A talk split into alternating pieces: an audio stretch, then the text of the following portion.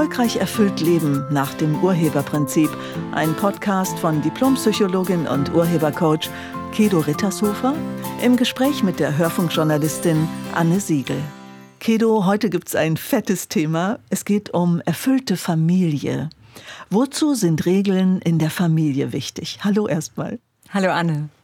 Ja, genau. Wozu sind Regeln in der Familie wichtig, beziehungsweise wieso eigentlich Regeln? Ähm, was ich immer wieder feststelle in meiner Arbeit mit äh, Eltern, ist es, dass es zu Hause keine klaren Regeln gibt. Also wenn ich sie frage, was sind denn bei euch die Regeln? Dann gucken die mich an und sagen, äh, äh wie meinst du das? Hat nicht jede Familie Regeln und sie sind oft nur nicht ausgesprochen? Ja, ganz genau. Also jeder einzelne Papa hat häufig andere Regeln als Mama und die Kinder haben noch mal ganz andere Regeln. Wenn man die fragt, dann müssen die auf keinen Fall um 8 Uhr ins Bett. so, und sie müssen auch nicht fragen, wenn sie bei Tisch aufstehen wollen. Also die haben wieder andere Regeln. Wenn man das nicht klärt miteinander, dann gibt es keine. Also zumindest keine klaren und eindeutigen. Wichtig ist aber, also weil eine Regel, was, macht, was machen Regeln? Also wozu dienen Regeln? Ja, wir synchronisieren uns als Familie miteinander. Wir finden eine gemeinsame Form zu leben, sodass alle damit zufrieden sind unter Umständen. Also im besten Fall wahrscheinlich. Ja. Aber Eltern machen Regeln, weil sie besser entscheiden können als Kinder, weil Kinder noch sehr klein sind unter Umständen. Ja, okay, aber allgemein, also sagen wir mal folgende Frage. Du hast einen Ball, 22 Leute und zwei Tore. Was hast du dann? Fußball? Nein. das war so ein alter Trick von dir, oder? Da ja. antworten bestimmt alle Fußball, weil es macht so ratter, ratter, Bild ja, im Kopf, klack. Würde man sofort denken. Aber erstmal stimmt es nicht, weil du hast nur einen Ball, zwei Tore und 22 Menschen. Das ist alles. Stimmt, du brauchst die Regeln, damit alle was von diesem Ball haben.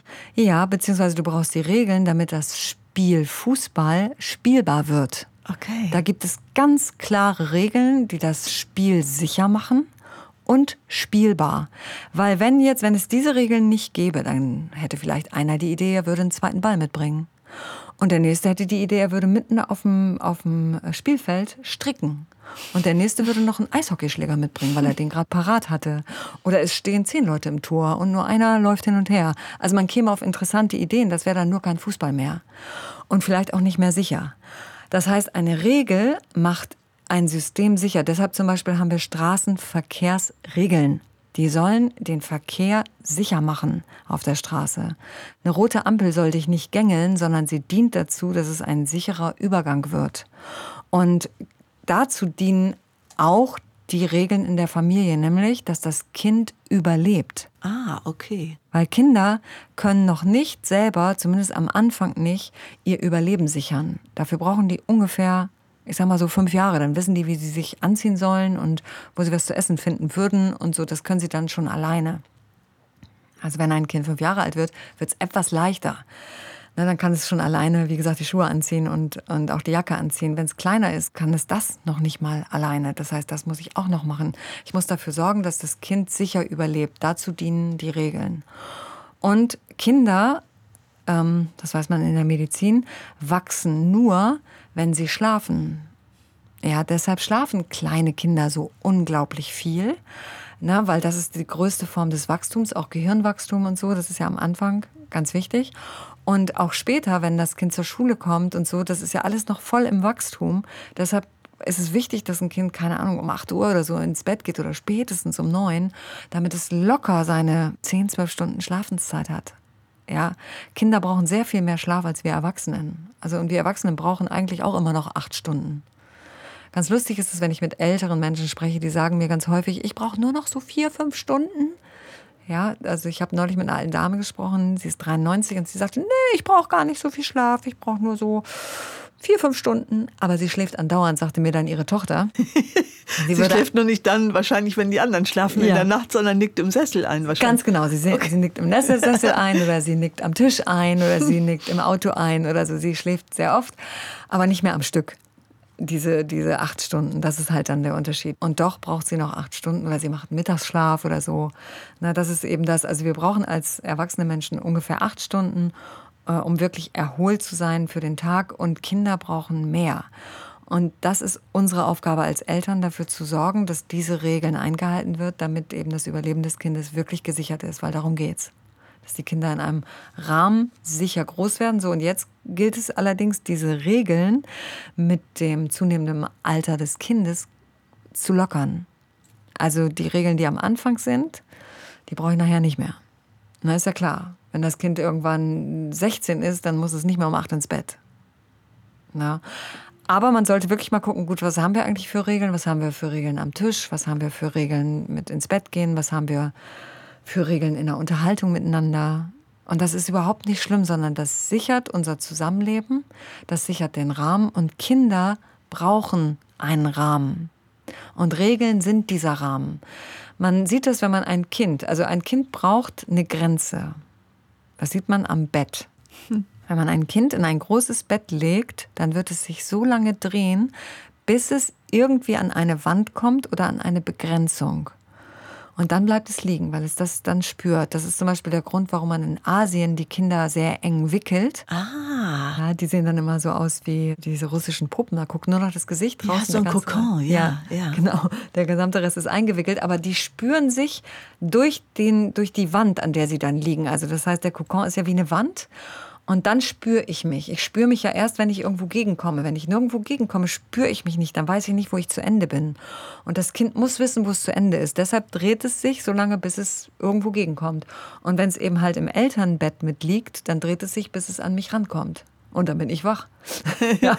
So, das ist dann eben der Punkt. Deshalb ist es ganz gut, wenn man kleinere Betten hat für die Kinder, nicht zu große Betten am Anfang, dass die und dass man rechts und links irgendwie eine Wand hat, weil sonst würden die rausfallen. Das ist spannend, dass du das mit Asien nochmal sagst, weil das wird in unserem Kulturkreis ja geradezu verdammt, ja, dass man sagt, was tun die den Kindern an? Das mhm. ist ja ein total interessanter Grund. Ja. Zurück zu den Regeln, Kedo. Mhm. Definieren die Regeln nicht auch eine Familie? Also sprich, ähm, jede Familie legt ja ihre Regeln fest und im Grunde genommen ja, es ist so eine Art Identität, die wir hier auch dadurch finden, oder? Hm, also die Definition von Familie ist ziemlich klar. Dafür brauchst du mindestens drei Personen. Also du brauchst Vater, Mutter, Kind. Dann hast du Familie. Oder es gibt Mutter, Mutter, Kind, Vater, Vater, Kind, wäre auch Familie heutzutage, oder? Ja, das, das geht, also genau. Vater, wäre auch, Vater, ja. entschuldige, wenn ich dich unterbreche, eine alleinerziehende Mutter mit zwei Kindern ist auch eine Familie, oder? Nein. Ah. Also wenn Kinder Familie spielen, dann Aha. spielen die immer Vater, Mutter, Kind. Die spielen ganz selten alleinerziehende Mutter. Mhm. Also kann auch ein alleinerziehender Vater sein, nicht? Es geht genau. nur um diesen Akt des Alleinerziehens. Ja, also ja. wir wissen ja, für, um ein Kind zu zeugen, brauchen wir einen männlichen Part und einen weiblichen Part. Und daraus entsteht dann ein Kind. Also brauchen wir, um eine Familie zu begründen, einen männlichen, einen weiblichen und dann das, das Kind. Es muss jetzt nicht ein physischen Mann dabei sein. Heutzutage kriegt man es ja auch anders hin, ähm, sodass auch zwei Frauen zusammen ein, ein Kind haben können. Durch eine Samenbank oder so. Das geht ja alles mittlerweile. Und dann sind es auch drei Menschen, die zusammen das die zusammen eine Familie bilden. Und wenn, wie gesagt, wenn es nur noch ein äh, Elternteil ist und ein Kind, wir nennen das zwar auch netterweise Familie, aber das ist nicht eigentlich Familie. Es fehlt ein wichtiger Part. So, ein Vater hat zum Beispiel eine komplett andere Aufgabe als eine Mutter. Mhm. Und äh, das merkt man dann auch, wenn man zum Beispiel in einer Familie ist, wo ein Teil fehlt. Du merkst, dass dieser Part wirklich fehlt. Also ich habe das oft äh, mit Frauen, mit denen ich spreche, die vielleicht alleinerziehend sind, die sagen, mir fällt es ganz schwer, meine Kinder zu begrenzen. Klar. Das ja. fällt uns Frauen etwas schwerer als ja. dem Mann. Das fällt für Männer ist das völlig egal, ob die da oben sitzen im Kinderzimmer und rumbrüllen. Das ist dem egal. Ich meine, es gibt es auch manchmal umgekehrt, aber das ist eher selten. Also wenn der, wenn der Vater was durchsetzt und das Kind brüllt rum, alles gut. Wenn die Mutter was durchsetzen will, das Kind fängt an zu weinen, sagt die Mutter, okay, ich überleg's mir noch mal oft. Ja, so. Ist natürlich auch manchmal, ich weiß, es ist manchmal auch umgekehrt, manchmal ist die Frau die härtere, alles gut. Aber normalerweise fällt es dem Mann sehr viel einfacher.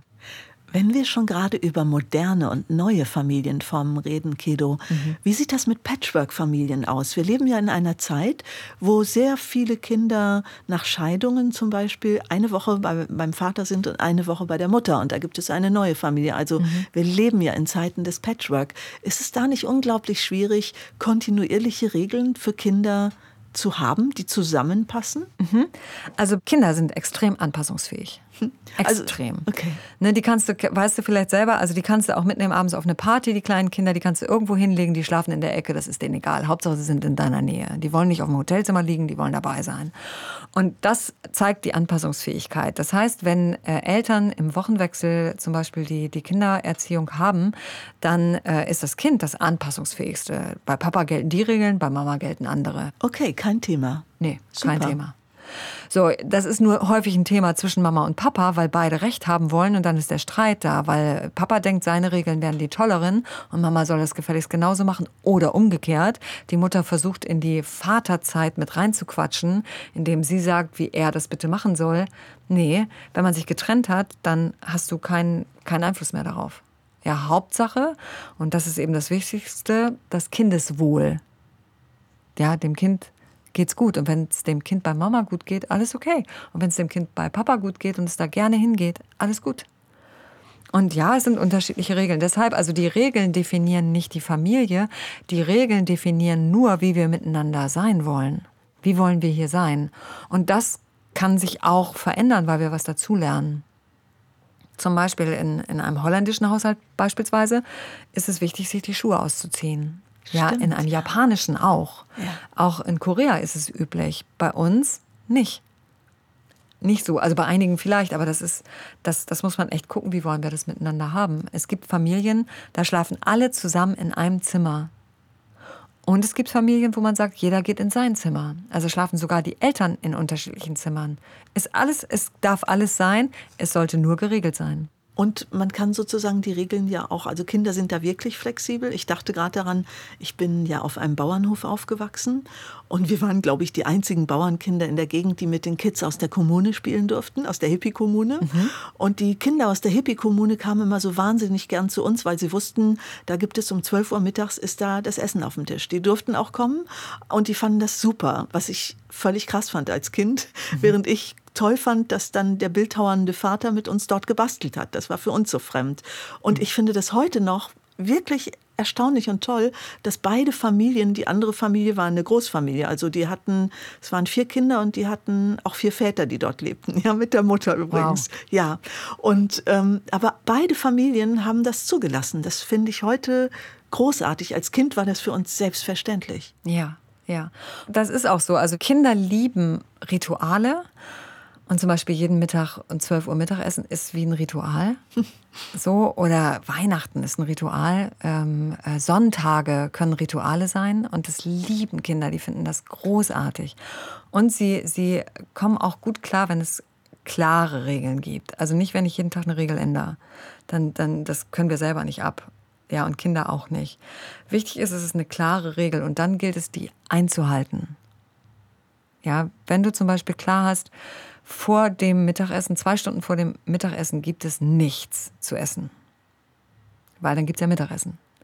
Und mit nichts zu essen meine ich auch ein Bonbon. So, wenn das eine Regel ist, weil du eben möchtest, dass das Kind ordentlich zu Mittag isst, was Gesundes ist und auch ausreichend ist, dann ist es halt günstig, dass man ihm vorher nicht auch noch jetzt Kekse und Schokolade und Eis gibt. Dann hat es nämlich dann keinen Hunger mehr. Dann ist aber wichtig, dass du dich dran hältst.